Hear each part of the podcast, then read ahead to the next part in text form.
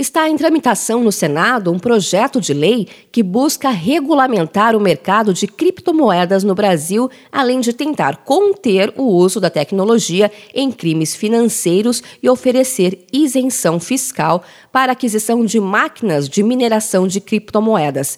O principal desafio das regulações sobre o tema em todo o mundo, segundo o sociólogo Edemilson Paraná, professor da Universidade de Brasília e especialista em finanças e tecnologias, é conter os crimes financeiros, como, por exemplo, a lavagem de dinheiro e evasão de divisas, e, ao mesmo tempo, estimular o mercado de moedas digitais. O objetivo da maior parte das formas de regulação que existem até hoje é dizer o seguinte: vamos tentar manter o vigor né, empresarial da atividade da suposta rede de inovação tecnológica e empresarial que existe em torno dela, né, as startups, as fintechs, e vamos tentar afastar a atividade criminosa, a evasão fiscal.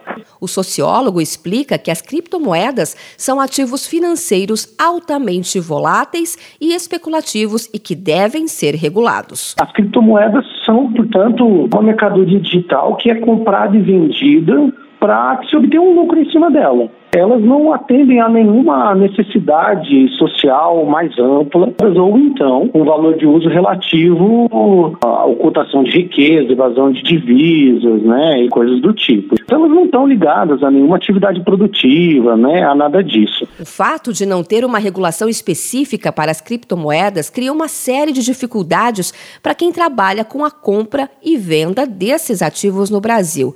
O executivo de uma empresa brasileira de criptomoedas, Luiz Otávio Gonçalves Neto, cita, por exemplo, a dificuldade em saber como pagar tributos sobre as transações. Quanto mais o nosso país, as esferas de poder do Brasil, entenderem esse mercado e buscarem criar leis que se adaptam a essa nova realidade, mais a gente vai ter esse tipo de ambiente de negócio no Brasil e melhor a gente vai poder se desenvolver como país criador de tecnologia, de bons negócios no mercado de criptomoedas e, e blockchain ao longo do tempo. Né? O projeto de lei que está em tramitação no Senado concede isenção fiscal até 2029 para compra de equipamentos e programas usados no processamento, preservação e mineração de criptomoedas.